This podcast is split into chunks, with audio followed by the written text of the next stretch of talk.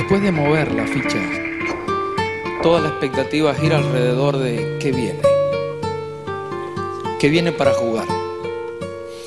Los dominicanos tienen una regla que, que dice que cuando le das vuelta a tus fichas, si tienes cinco dobles, es mal juego. O sea, tengo todo el derecho de decir, muevan las fichas y denme siete más.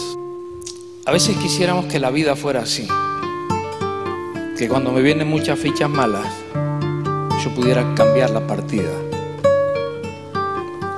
Que me den mejores fichas para hacer un mejor juego.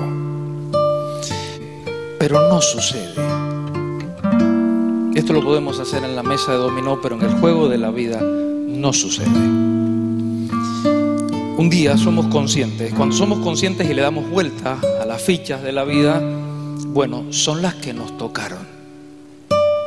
Y con esas tenemos que jugar.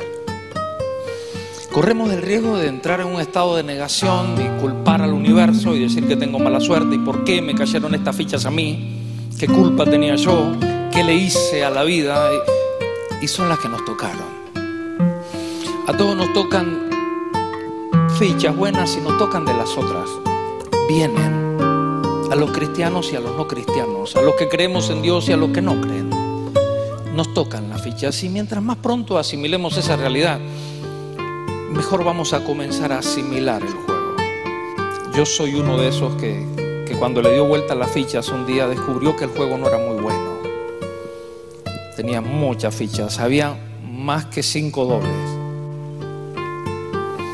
Y era o frustrarme y abandonar y ser infeliz o descubrir que el Dios del cielo me estaba regalando una ficha nueva, otra ficha. Me cambió la perspectiva.